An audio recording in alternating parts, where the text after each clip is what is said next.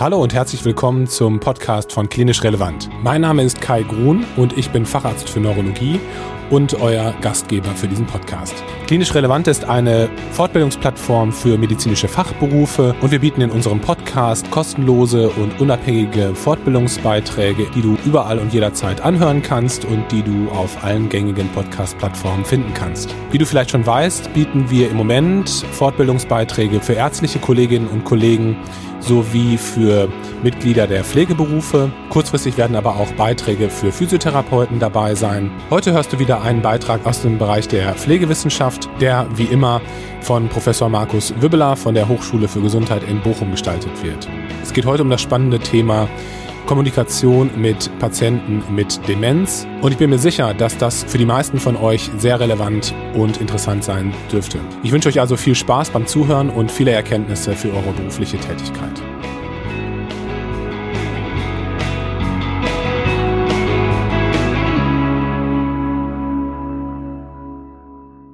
Hi, ich freue mich sehr, dass du eingeschaltet hast zu Klinisch Relevant, wieder mit einem Beitrag aus dem Themengebiet der Pflegewissenschaft.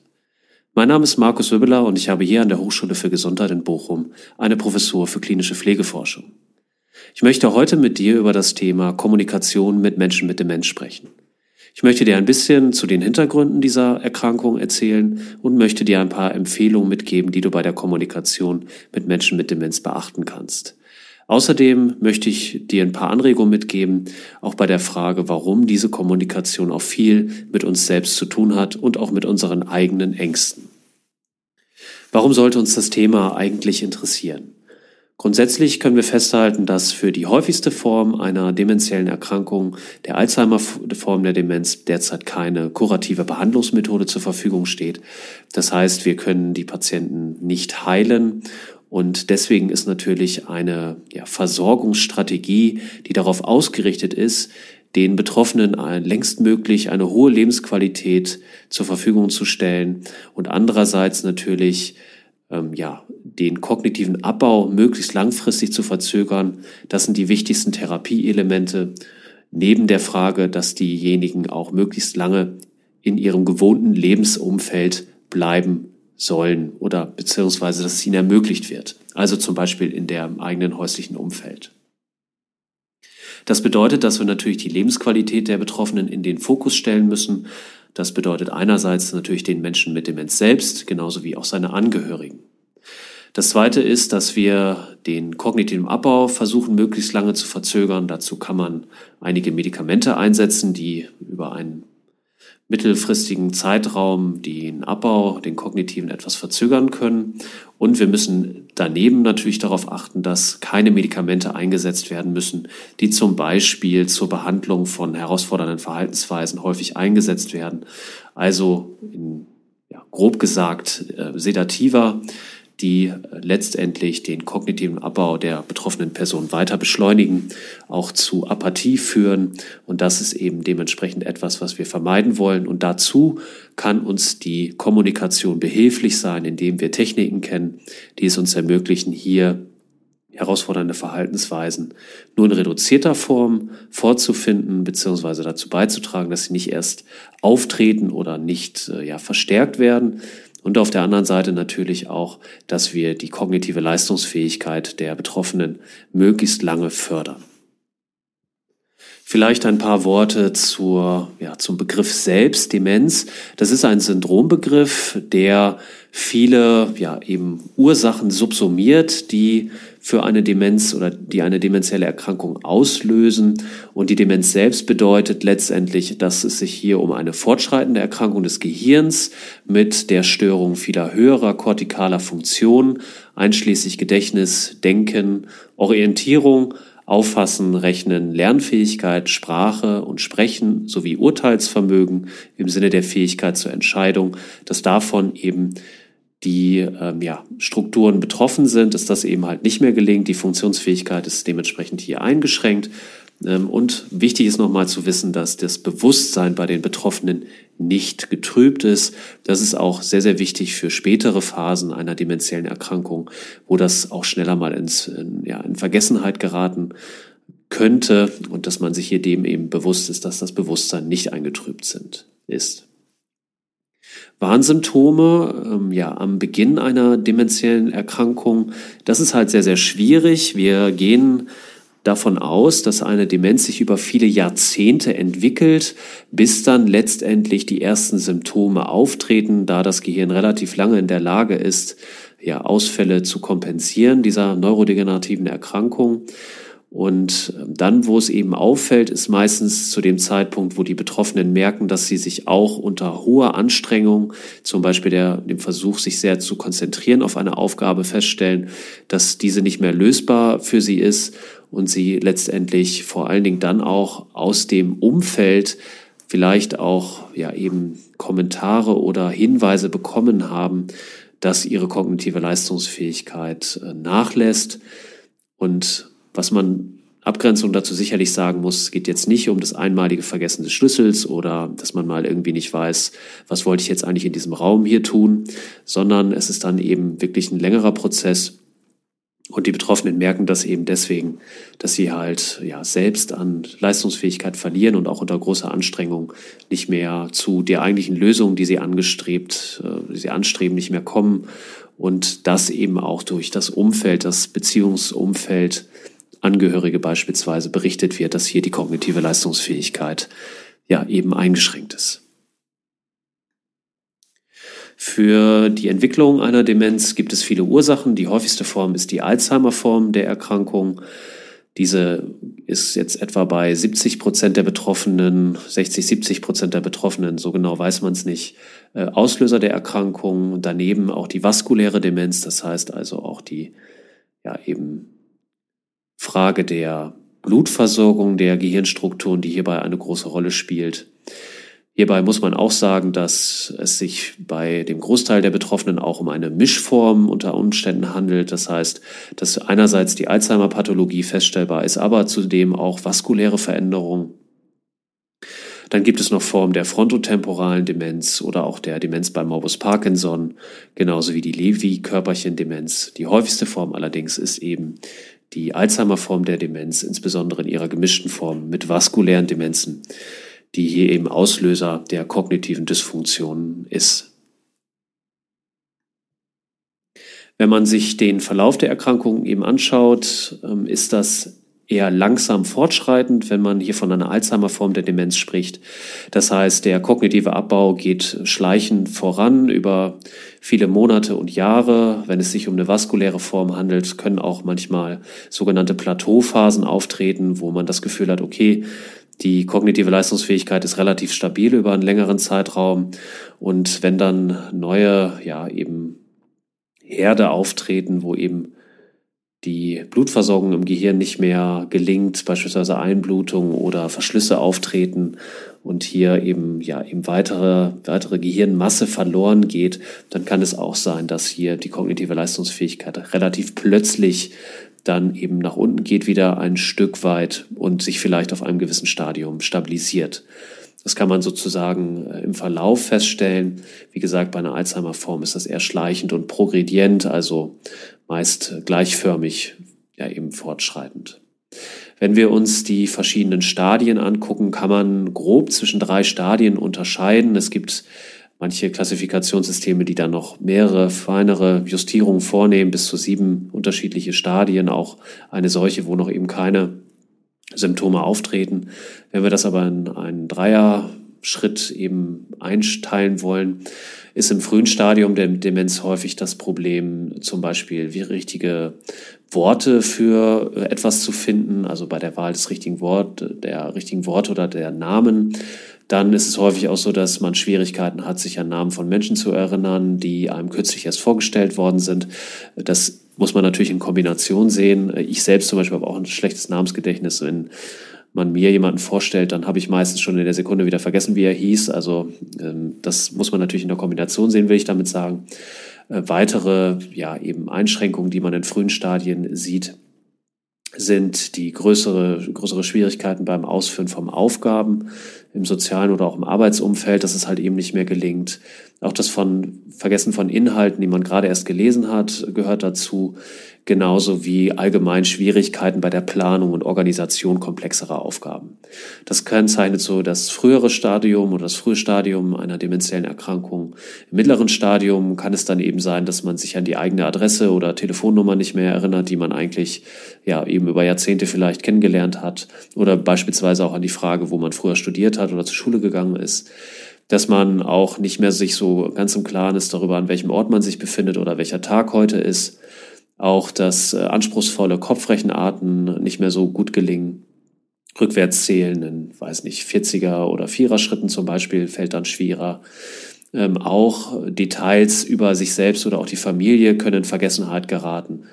Äh, Unterstützung beim Essen oder beim Gang to der, zur Toilette darf natürlich im mittleren Stadium nicht der Fall sein. Das kommt dann im späteren Stadium und hier ist es dann auch so, dass man ähm, ja sehr kurz zurückliegende Ereignisse sich nicht, nicht mehr daran erinnern kann. Außerdem hat man natürlich Schwierigkeiten, sich an die persönliche Vergangenheit im ganz im Allgemeinen zu erinnern. Auch kann man vertraute Gesichter nicht mehr so richtig unterscheiden und auch die Namen, da erinnert man sich häufig auch nicht mehr so richtig dran von eben wirklich äh, zum Beispiel engen Freunden oder Verwandten. Außerdem sind bereits, also sind in späteren Stadien ähm, Änderungen im Schlafverhalten feststellbar. Das heißt, der Tag-Nacht-Rhythmus ist nicht mehr so, wie man ihn kannte. Es kann sich beispielsweise umkehren, dass man nachtaktiv ist und tagsüber sehr müde und schläft und dass das irgendwie keiner wirklich nachvollziehbaren Semantik mehr folgt. Außerdem kommen dann hinzu Schwierigkeiten bei der Blasen- und Darmkontrolle. Und außerdem kann es dazu kommen, dass auch Veränderungen des Charakters eben eintreten. Das ist sogar sehr häufig, dass eben hier zum Beispiel Misstrauen oder Wahnvorstellungen sich hinzugesellen, was dann eben häufig auch für die Angehörigen ein großes Problem darstellt. Wir wissen aber auch aus Studien, dass häufig insbesondere dann, wenn es Probleme gibt mit der äh, Kontinenz der Betroffenen, also Blasen- und Darmkontrolle, dass hier dann spätestens ein Pflegesetting angestrebt wird, da man sich mit der Versorgung häufig dann auch überfordert fühlt. Demenzielle Erkrankungen sind im höheren Lebensalter wahrscheinlich. Es gibt zwar auch Formen der sehr frühen Demenz, also das heißt, wo Jüngere äh, davon betroffen sind. Das ist aber der deutlich geringere Teil. Der viel größere Anteil an Menschen mit Demenz, ja, wir gehen ja circa von einem, von einer Anzahl von etwa 1,5 Millionen derzeit in Deutschland aus. Ganz genau kann man es nicht sagen. Die Wahrscheinlichkeit steigt eben ab dem 65. Lebensjahr deutlich. Und das führt dann manchmal auch dazu, dass die Versorgungslage nicht immer ganz so gut ist, da gerade auch ältere ja, Klienten, Patienten nicht immer so gut versorgt sind. Wenn man eine Diagnose bekommt, sollte man in jedem Fall nochmal einen Neurologen konsultieren, der hier eine Differentialdiagnostik durchführt. Der schaut dann eben genau nach, ob hier beispielsweise die pathologischen Korrelate einer Alzheimer-Demenz vorhanden sind, ob zum Beispiel Eiweißablagerungen im Liquor nachweisbar sind oder ob auch die Bildgebung des Gehirns hier atrophische Vorgänge ja eben ableiten lässt. Und da hat man dann auch eine relativ gute Auskunft darüber, ob hier andere oder ob hier noch Behandlungsoptionen zur Verfügung stehen, neben der klassischen Versorgung bei einer Alzheimer-Form der Demenz. Hierzu gehört einerseits die pharmakologischen Interventionen, aber auch nicht pharmakologischen Maßnahmen. Bei den pharmakologischen haben wir die sogenannten Antidementiva. Die können die Erkrankung nicht kurativ eben ja, behandeln, aber sie können den kognitiven Abbau eine Zeit lang verzögern. Man sagt immer hier so ein Pi mal Daumenwert zwei, drei Jahre. Und das ist sicherlich schon guter Erfolg und sollte dann auch genutzt werden. Neben den Antidementiva haben wir die Möglichkeit, auch nicht pharmakologische Maßnahmen zu ergreifen. Hierzu gehört zum Beispiel auch die kognitive Stimulation, Gedächtnistraining beispielsweise. Hierzu kann man auch spezialisierte Einrichtungen konsultieren, wie Gedächtnis, äh, Sprechstunden beziehungsweise auch Memory-Kliniken. Hier gibt es geschulte Neuropsychologen, die ja, Übungen anbieten, die die Betroffenen durchführen können, um halt den kognitiven Abbau etwas zu verzögern und auch vor allen Dingen aktiv zu bleiben. Das ist äh, insbesondere sehr wichtig, da viele Patienten gerade zu Beginn der Erkrankung in eine ja, eben sehr psychisch angespannte Situation fallen, manchmal auch in eine depressive Episode, die auch sehr lange dauern kann. Und das führt dann eben zu sogenannten Rückzugstendenzen. Und diese Rückzugstendenzen, wenn man sich dann beispielsweise in den Alltag nicht mehr so einbringt, nicht mehr bei Kommunikation so viel Teil hat, allgemein sich sehr, sehr stark ja, in seine innere Lebenswelt zurückzieht, führt dann auch dazu, dass der kognitive Abbau sich beschleunigt. Und das sollte eben in jedem Fall vermieden werden. Die Leute müssen gefördert werden und das sollte man jeweils, das sollte man das Angebot, das Regionale sondieren und die Möglichkeiten auch nutzen. Dazu kann natürlich auch die Frage gehören, wie gehe ich eigentlich mit der Erkrankung um? Auch Selbsthilfegruppen können hier bei Unterstützung geben, indem sie zum Beispiel einerseits über Versorgungsinstitutionen beraten, aber auf der anderen Seite natürlich auch, wie man psychisch so eine Diagnose verdaut. Diese Aktivität, da darf ich noch mal was dazu sagen. Es ist häufig auch wichtig, dass man das den Familien ganz klar erläutert. Äh, denn manchmal ist auch das familiäre Umfeld dafür verantwortlich, dass der Betroffene sich relativ frühzeitig zurückzieht, da hier dann relativ früh derjenige schon konfrontiert wird mit sozusagen einem Stigma. Naja, der redet ja sowieso nicht mehr das genau Richtige, man kann da ihm ja auch nicht mehr so richtig glauben und der hat jetzt eine kognitive Störung. Es ist zum Beispiel so, dass dann manchmal Familienangehörige über den Betroffenen auch in seiner Anwesenheit sprechen, sagen dann zum Beispiel, ja, der ist ja nicht mehr so ganz richtig im Kopf und das weiß der jetzt auch nicht mehr so, um das zum Beispiel auch vor anderen zu relativieren. Und genau das ist ja eben das Problem, denn in der Folge werden die Betroffenen schnell aus Kommunikationssituationen rausgenommen, ausgeklammert, weil man sagt, naja, der ist jetzt krank, kognitiv kann er da eh jetzt nicht mehr viel zu beitragen. Und auf der anderen Seite natürlich auch diese ja, psychischen Problemlagen dadurch verstärkt werden, wenn man eben als Betroffener merkt, oh, die reden über mich, die betonen immer wieder, dass ich diese Erkrankung jetzt habe und das, was mit meinem Gedächtnis nicht richtig ist. Und dann sage ich lieber eher nichts und ziehe mich aus der Kommunikation zurück. Und das ist dementsprechend genau der falsche Weg. Deswegen müssen auch Angehörige darüber aufgeklärt werden, dass sie genau eben das nicht machen und ähm, eben peinlichst genau darauf achten, dass sie einfach einen normalen Umgang pflegen mit demjenigen. Und das ist natürlich auch schon der erste, erste Tipp, den man in der Kommunikation, im kommunikativen Umgang eben geben kann, dass man zunächst vor allen Dingen in den Anfangsstadien der Erkrankung ganz normal mit demjenigen spricht und ihn auch nicht ähm, sozusagen bewusst nicht schwierigeren Aufgaben aussetzt, sondern versucht, dass man normale Alltagsaufgaben dementsprechend auch gemeinsam durchführt und die eben auch beibehält. Diese Aktivität ist eben sehr wichtig. Dazu zählen natürlich nicht so Dinge wie Autofahren äh, oder so etwas, sondern ich spreche jetzt hier von normalen Alltagsaktivitäten, normalen Gesprächen, Dingen im Haushalt, all was so dazu gehört. Jetzt äh, möchte ich natürlich nochmal verstärkt was zum Thema Kommunikation sagen. Und hier ist es immer wichtig, dass man die Phase, also das Stadium der Erkrankungsentwicklung vorm Auge hat. Es ist grundsätzlich so, dass in früheren Stadien man ja, bemüht ist um Normalität, die natürlich nicht immer so ganz hundertprozentig gelingt und dass man auch in frühen Stadien ganz normal mit Sachinhalten umgeht. Je später das Stadium wird, das heißt äh, dann eben auch in schweren Formen der Demenz, desto wichtiger ist die nonverbale Kommunikation. Das heißt, ähm, da ist dann nicht mehr entscheidend so sehr, was gibt es jetzt hier für eine Botschaft, die gesagt wird, ähm, die ich, also was ich zum Beispiel erreichen will, sondern, oder was eben mir auch der Mensch mit Demenz dann mitteilt, sondern eigentlich, was wird damit transportiert? Also welche Stimmung wird da transportiert? Und das ist eben in späteren Phasen umso wichtiger. Das bedeutet nicht, dass es nicht in frühen Phasen auch wichtig ist, sondern natürlich, dass die, also dass sich die Kommunikation dort etwas verlagert. Aus ja, Standard-Kommunikationsmodellen gibt es ja sozusagen auch die Information, dass Kommunikation nicht nur eine funktionale Ebene hat. Wir sprechen ja als Menschen nicht nur wie so ein Computer miteinander, sagen also, das ist das, das ist die Sachinformation und jetzt möchte ich auch genau, dass du das machst, sondern Kommunikation hat ja im menschlichen Kontext sehr unterschiedliche Facetten. So ist es einerseits so, dass man manche Dinge nicht so richtig anspricht, weil man vielleicht höflich sein will, aber trotzdem irgendwie möchte, dass ein Verhalten doch angepasst wird. Das kann man zum Beispiel durch Aussagen oder Fragen eben erreichen, wo dann ein sogenannter Appell dahinter steht. Auch hat natürlich jede Kommunikation eine Beziehungsebene. Das heißt, ähm, ich spreche natürlich vollkommen anders mit Familienangehörigen als ich das im Vergleich mit einem Wildfremden tue. Das heißt, auch die Beziehungsebene wird darin direkt deutlich und natürlich auch, wie ich mich selbst fühle, das wird auch in dieser Kommunikation insofern soweit mit transportiert.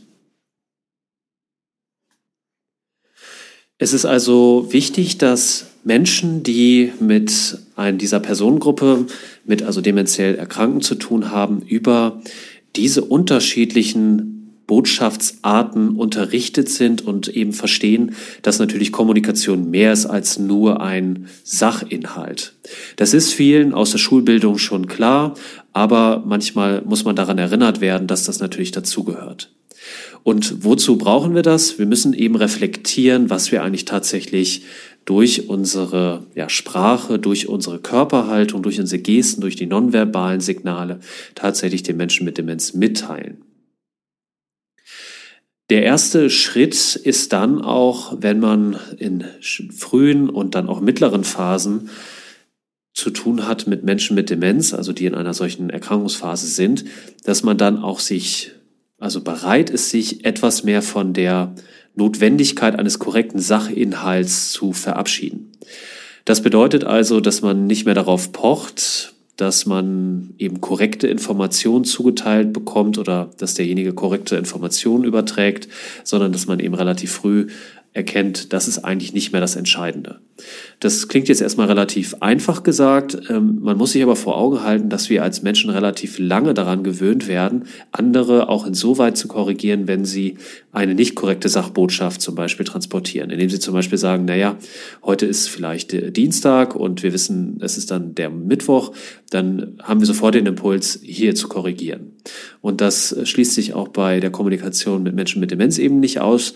Und das sollte dementsprechend verhindert werden oder vermieden werden. Und man muss sozusagen innerlich bereit sein, sich von diesem Sachinhalt auch zu, ja, eben zu verabschieden, indem man sagt, okay, das ist jetzt der Hauptbestandteil der Kommunikation. Das ist vor allen Dingen für Menschen schwierig, die eine enge Beziehung zu den Menschen mit Demenz haben. Also zum Beispiel Kinder, Ehepartner, so etwas. Und das wird immer dann äh, ganz klar, wenn man mal mit dem falschen Namen angesprochen wird. Und das kann auch relativ früh mal passieren dass sozusagen dann sofort eine Emotionalisierung eintritt bei eben dem Gegenüberliegenden, der nicht unter einer Demenz leidet und dann hier auch sofort eine emotionale Reaktion eben zeigt, die letztendlich auch zur Verunsicherung führt und dann eben auch in der Folge häufig zu einem Rückzug oder zu einem direkten Antworten auf vielleicht eine eben solche sehr negative Reaktion. Und es ist eben wichtig, dass äh, Angehörige, enge Bezugspersonen das wissen und sich auf die Situation im Vorfeld einstellen können, dass vielleicht dies, der Sachinhalt äh, irgendwann nicht mehr die ausschlaggebende Rolle spielt und dass viele Informationen einfach nicht mehr richtig sein werden. Und wenn man darüber spricht und ihnen auch erklärt, dass es sein kann, dass man eben nicht mehr mit dem richtigen Namen angesprochen wird, dann ist es sehr wichtig. Und man muss zudem ergänzen, dass nur weil der Sachinhalt verkehrt ist, also zum Beispiel der Name nicht korrekt gewählt worden ist, die Ansprache nicht korrekt gewählt worden ist, dass es nicht bedeutet, dass man vergessen hat, wer, der gegen, wer das Gegenüber ist. Denn hier muss man ganz sorgfältig trennen, neben dieser emotionalen Ebene, der emotionalen Verbundenheit, die der Mensch mit Demenz sein ganzes Leben lang behalten wird, zu seinen nahen Angehörigen, zu Freunden, und der Frage, hat er mich korrekt angesprochen? Hierbei geht es dann eben darum, dass man sich darauf konzentriert und sich vergewissert, dass man ja selbst weiß, dass man eine enge Beziehung zu der Person hat und dass diejenige das auch weiß. Nur auf eben einer anderen Ebene. Sie bekommt es eben sogenannt, also nicht auf dieser Sachebene transportiert, sondern einfach durch den Umgang. Indem man eben merkt, okay, die nonverbale Ebene, das sind Zeichen der Zuneigung, da ist eine Vertrautheit, die in der Situation eine große Rolle spielt.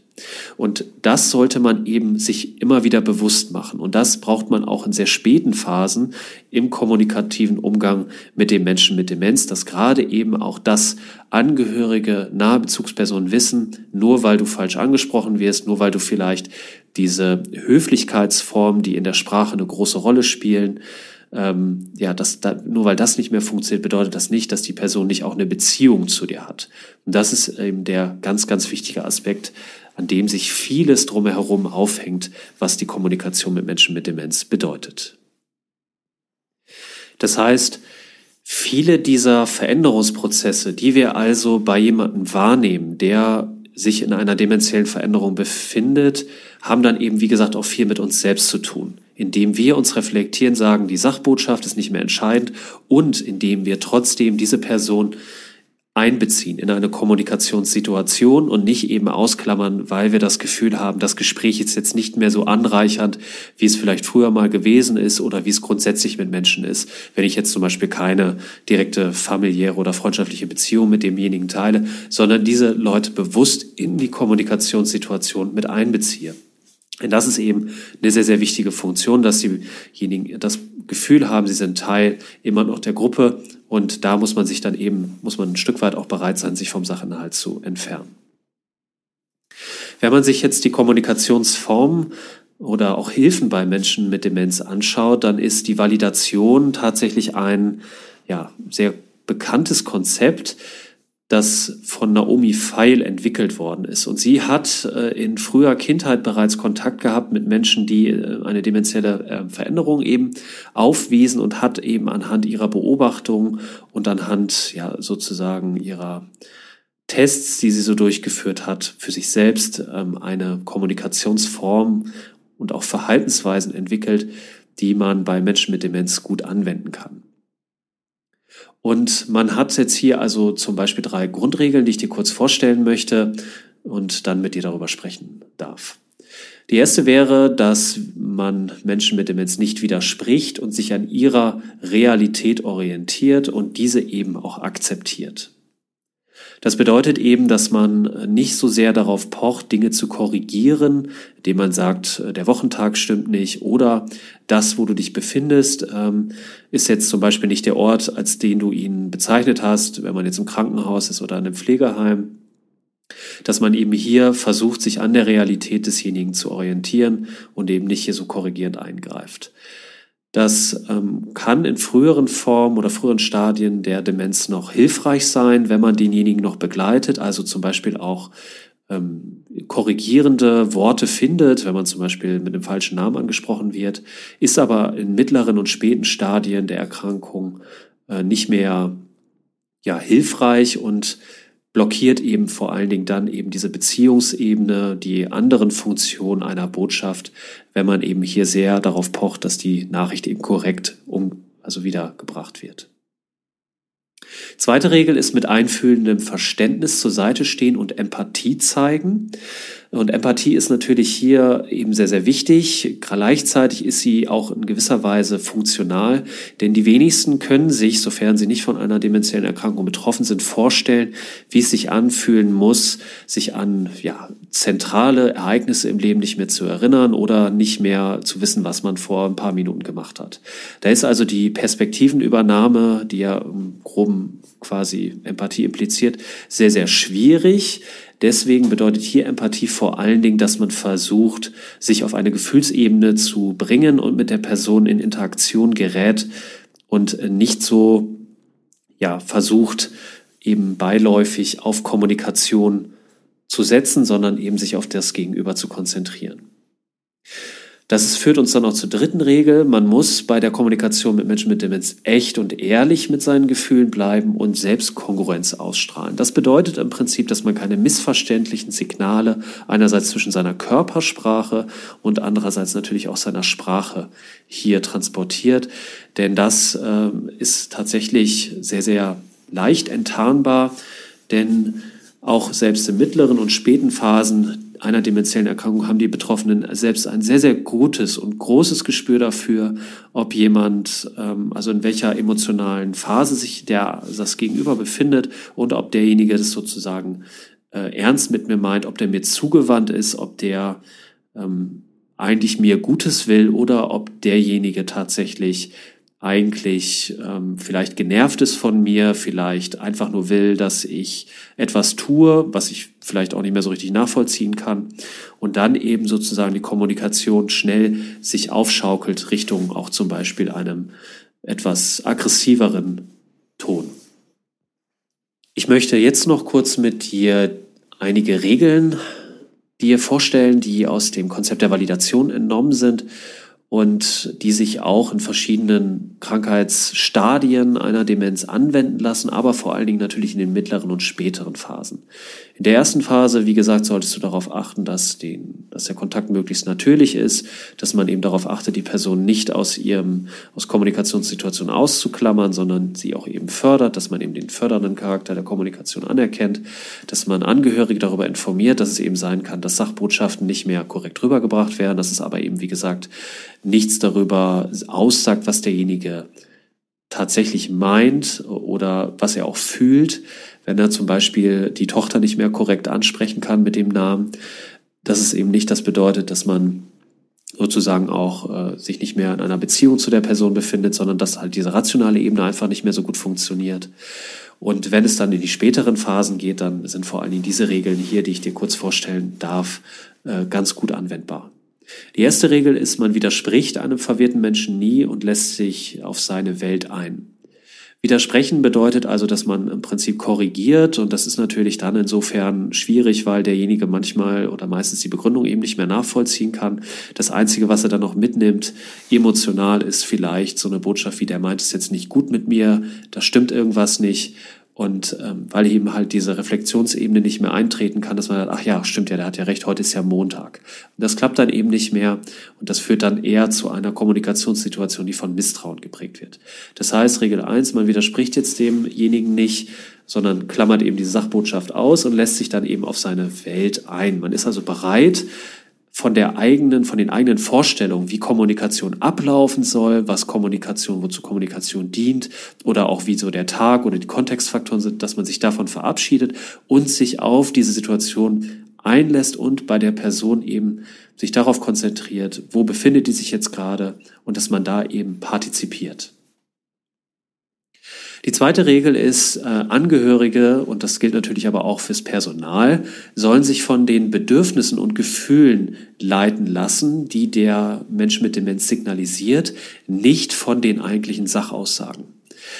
Und das möchte ich an einem Beispiel deutlich machen. Wenn jemand zum Beispiel sagt, ich möchte nach Hause und dann würde jetzt die Sachbotschaft im Prinzip im Zentrum stehen, aha, der will jetzt irgendwie, wir sind jetzt vielleicht in Bochum und der will jetzt nach Frankfurt, weil er da früher gelebt hat dass man dann irgendwie versucht äh, zu sagen, ja, das äh, geht ja jetzt ja nicht, weil äh, sie haben ja Schwierigkeiten mit dem Gedächtnis und mit der Versorgung ist das alles schwierig, sondern dass man dahinterliegende Bedürfnisse und Gefühle hinterfragt. Wenn jemand zum Beispiel sagt, er möchte nach Hause, steht dahinter häufig das Gefühl nach Geborgenheit, nach einem vertrauten Ort, nach vertrauten Menschen. Gar nicht so sehr eine Adresse oder äh, irgendwie jetzt ein, eine bestimmte Wohnung, sondern eigentlich hat das Gefühl, man ist dort, wo man beschützt ist, wo man vertraute Menschen hat, wo man zu Hause ist. Und dieses Gefühl und dieses Bedürfnis nimmt man jetzt erstmal auf und versucht dann sich die Frage zu stellen, wie kann ich das vielleicht für diese Person erreichen? Das kann einerseits durch Gestaltung der Umgebung natürlich sein. Es kann zum Beispiel sein, dass man auch versucht, das im Gespräch zu fördern, indem man konkret nach diesen Situationen fragt oder was überhaupt zu Hause für einen bedeutet. Zum Beispiel könnte man fragen, ja, wie war denn zu Hause für Sie? Und dann spricht derjenige vielleicht über diese Erfahrung und damit wird vielleicht schon ein positives Gefühl geweckt, was zunächst mal von dem Impuls dann ablenkt, jetzt nach Hause zu gehen, gehen zu wollen. Und das ist eben dementsprechend wichtig. Wenn du eine Botschaft bekommst, frage also immer nach den Bedürfnissen und Gefühlen, die dahinter stehen könnten und versuche eben diese zu adressieren, zu bedienen. Dritte Aussage oder dritte Regel ist, Gespräche erfolgen ruhig, klar, verständlich, wertschätzend und eindeutig. Wenn du das Gefühl hast, dass die rationale Ebene für dich das Allerentscheidendste ist bei einer Kommunikation und ähm, sonst wenig und dass da natürlich der Respekt des Menschen auch davon abhängt, wie korrekt und, und wortgewandt ist die Person, dann ist das natürlich sehr schwierig. Dann bist du im Prinzip nicht auf dem richtigen Weg, wenn du äh, mit Menschen mit Demenz kommunizierst, denn das sollte unabhängig von der Frage, wie, die du, wie du die Person wertschätzt. Das heißt also, der Wert der Person ist unabhängig davon, ob sie jetzt totale korrekte Fakten eben wieder präsentiert, sondern der Wert ist per se erstmal da und diese Wertschätzung solltest du auch transportieren. Gleichzeitig ist Ruhe ganz wichtig, denn wenn du Stress mitbringst, und das ist ja häufig in Gesundheitsinstitutionen der Fall, und das Gefühl hast, ach, das muss ich jetzt schnell klären, jetzt klingelt der schon wieder, jetzt hat er schon wieder das Gleiche gesagt, jetzt will er schon wieder nach Hause, das kläre ich jetzt, weil ich will, dass das jetzt geregelt wird, dann überträgst du diesen Stress häufig auf die Person und die merkt das ganz deutlich und du erreichst genau das Gegenteil. Das heißt, du musst da klar und ruhig bleiben. Zentriere dich, sage dir im Vorfeld, bevor du zum Beispiel in dein Zimmer gehst oder den Kontakt aufnimmst, jetzt bleibe ganz ruhig, nimm dir die paar Minuten und transportiere diese Ruhe auch. Und das geht meistens auch, wenn man das entsprechend auch ein bisschen übt. Vierte Regel sind die sogenannten W-Fragen, das heißt, die du nutzen kannst, wenn du zum Beispiel nicht genau weißt, naja, was soll ich denn jetzt auf diese Frage antworten oder auf diese Aussage? Das ist ja häufig so ein Impuls, den man hat. Jemand sagt jetzt, ich will jetzt nach Hause und da hat man vielleicht das Gefühl, ja, aber das können sie doch gar nicht. Und das sollte man eben nicht tun, sondern man sollte sich da eher auf Fragen bedienen, weil diese Fragen ermöglichen, kommunikativen Raum zu konstruieren für die andere Person, wo sie erstmal ins Erzählen kommt und dann kann ich einfach eben Rückfragen stellen. Äh, es eignen sich aber nicht alle Fragen. Fragen eignen sich insbesondere, wenn sie mit wer, was, wo, wie oder wann zum Beispiel äh, anfangen Warum-Fragen sind schwierig. Also wenn, wenn du jetzt fragst, warum willst du nach Hause, dann erwartest du von dem anderen meistens eine sehr umfangreiche, komplexe Begründung und die gelingt dann häufig demjenigen nicht mehr. Und wenn sie dem nicht gelingt, frustriert das, es äh, kommen negative Gefühle äh, auf und es verbindet und es entsteht keine kommunikative Verbindung. Das heißt, verzichte dann auf konkrete Begründungen, die du dann mit Warum-Fragen äh, erfragen würdest, sondern nutze eher andere Wie-Wörter wie wer, was, wie, wo, wann. Fünfte Regel, man spricht die Menschen von vorn und auf Augenhöhe an. Sehr wichtig, dass du dich auf eine Ebene begibst, also auf Augenhöhe, wenn die Person zum Beispiel im Rollstuhl sitzt, auf dem Stuhl sitzt oder im Bett liegt, dass du da sagst, okay, ich gehe jetzt äh, auf die gleiche Ebene wie der betroffene Mensch und dann eben hier die Kommunikation ähm, ja eben suchst. Fünfte Regel, äh, Menschen mit Demenz ausreichend Zeit geben, um das Gesagte zu verstehen. Ich darf noch mal kurz zur fünften hin äh, zurückkommen. Von vorne bedeutet auch, dass du zum Beispiel darauf verzichtest, dass du zu der, also dich der Person zum Beispiel von hinten näherst. Das kann zum Beispiel sein, dass man jetzt jemanden hat mit einer Hinlauftendenz und man geht jetzt irgendwie da hinterher und dann spricht man denjenigen von hinten und sagt, halt, bleib doch stehen oder man fasst direkt an die Schulter oder so. Macht es nicht, sondern versuche die Person eben einzuholen und dann direkt von vorne anzusprechen, dass sie sieht, wer spricht mit ihr. Das ist eben wichtig. Das hatte ich vorhin noch vergessen. Okay, sechste Regel. Dem Menschen ausreichend Zeit geben, um das Gesagte zu verstehen. Da kommen wir auch so ein bisschen bei den anderen Fragen natürlich immer wieder drauf, dass wir Zeit brauchen und dass wir diese Zeit auch geben. Das bedeutet, wenn du eine Frage stellst, mach eine Pause und ähm, geh nicht sofort wieder den nächsten Schritt, sondern gib der Person eben Zeit darauf zu reagieren. Die siebte Regel ist, keine Schachtelsätze Sätze zu bilden, die verwirrend sein oder sein könnten oder sind, dass du halt eben viele Nebensätze irgendwie einbaust und sehr komplizierte Aussagen. Nimm dir vor, eben einen Satz, der konkret eine, ja, eben Botschaft sendet, zu sagen und nicht sozusagen nochmal verschiedene Dinge miteinander zu kombinieren. Dass diese Klarheit, da muss man sich vorher dann eben Gedanken machen, was will ich jetzt rüberbringen und das dann eben auch so sagen. Achte Regel, nonverbale Kommunikation verwenden und die eigenen Worte mit Gestik, Mimik und Tonfall intensivieren.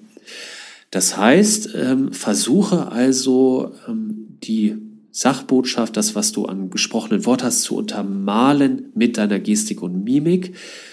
Das kann zum Beispiel äh, bedeuten, dass du häufiger auf ein Lächeln zurückgreifst, dass du häufiger auch in der Intonierung deiner Worte den etwas deutlicheren Fall wählst und eben hier dadurch deutlich machst, ähm, wie die Botschaft ankommen soll. Positiv, emotional, weil das ist nämlich auch das, was die Person auch in späten Phasen sehr, sehr gut aufnehmen kann. Die emotionalen Strukturen sind in unserem Gehirn in sehr alten ja, Hirnarealen verankert und die können auch in späten Phasen sehr, sehr gut wahrgenommen werden. Und das solltest du dir bewusst zunutze machen. Auch die Berührung einer Person kann sehr positiv sein, kann eine gute Verbindung aufbauen. Auch damit kannst du deine Worte untermalen, wenn du das Gefühl hast, die Person lässt sich darauf ein in dem Moment. Kann zum Beispiel eine Berührung an der Schulter eben hier dafür äh, sorgen, dass du die Botschaft besser transportierst. Ich möchte dir etwas Gutes. Neunte Botschaft ist auf keinen Fall Lügen mit einer Person, die unter einer demenziellen Veränderung leidet, denn das merken diejenigen häufig auch, einerseits, weil es dir selber unangenehm ist, da kommen dann so Widersprüche auf.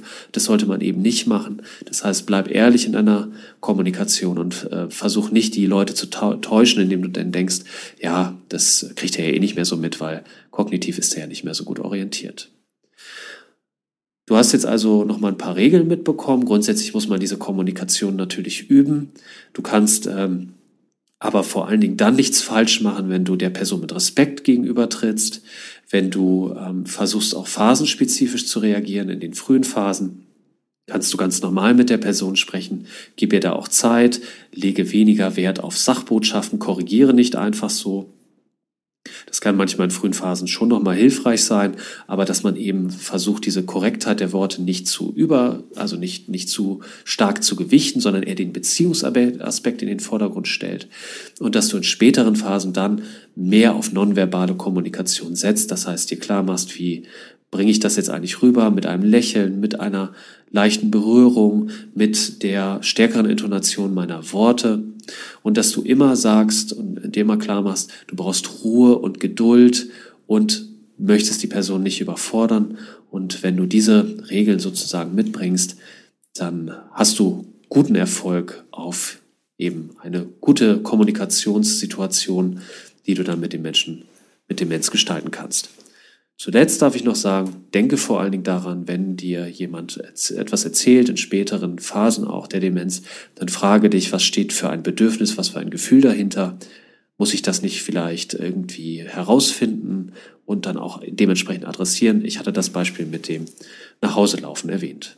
Ich hoffe, dieser Podcast hat dir ein paar Informationen gegeben, ein paar hilfreiche Informationen, um die Kommunikation mit Menschen mit Demenz zu verbessern. Ich freue mich auf die nächste Folge mit dir und ja, schalt doch wieder ein und ja, bis bald. Vielen Dank, dass du heute wieder zugehört hast. Wir hoffen sehr, dass du etwas für dich und deinen Beruf mitnehmen konntest. Wenn dem so sein sollte, dann bist du wie immer herzlich eingeladen, deinen Kolleginnen und Kollegen von unserem Projekt zu erzählen und Werbung für uns zu machen. Es wäre auch super, wenn du uns eine gute Bewertung bei Apple Podcasts geben könntest, damit mehr Leute auf uns aufmerksam werden. Schau gerne auf unseren Social Media Kanälen vorbei, auf Instagram, auf YouTube, auf Facebook und auf LinkedIn. Und ansonsten bist du immer herzlich eingeladen, mitzumachen bei Klinisch Relevant und zum Beispiel einen Podcastbeitrag mitzugestalten. Beachte unsere mittlerweile über 80 anderen Podcasts zu allen möglichen spannenden medizinischen Fortbildungsthemen, die aus dem Bereich der Pflegewissenschaft und der ärztlichen Fortbildung kommen. Wenn du Fragen oder Anregungen hast, dann darfst du dich immer gerne unter kontakt.klinisch-relevant.de an uns wenden. Und jetzt bleibt mir noch euch eine gute Zeit zu wünschen. Bleibt bitte gesund, schaltet beim nächsten Mal wieder ein. Bis zum nächsten Mal. Ciao.